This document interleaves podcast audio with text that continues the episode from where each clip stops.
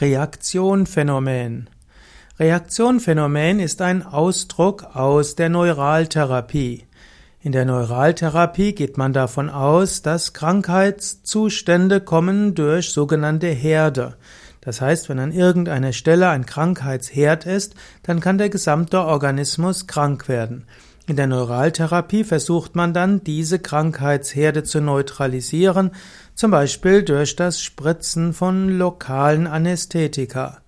Man könnte auch sagen, es gibt auch noch andere Formen, wie man Krankheitsherde eliminieren kann.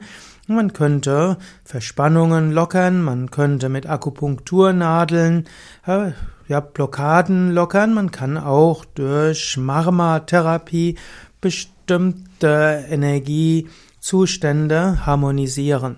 Reaktionphänomen ist also ein Phänomen, wenn ein Krankheitszustand stärker wird durch eine Lokalbehandlung.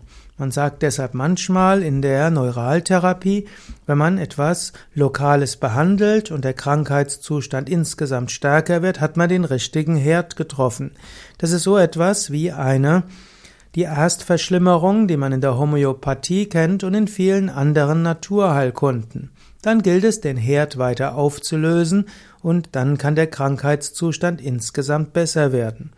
Man findet das zum Beispiel auch, wenn Gäste zu Yoga Vidya in eine der Ashrams kommen und dann gibt es ja alles, was gemacht wird, was gesund ist. Gesunde Nahrung, gesunde Umgebung, gute Luft und gute Yogastunden, gute Meditationen, Tiefenentspannung, freundliche Leute und so weiter.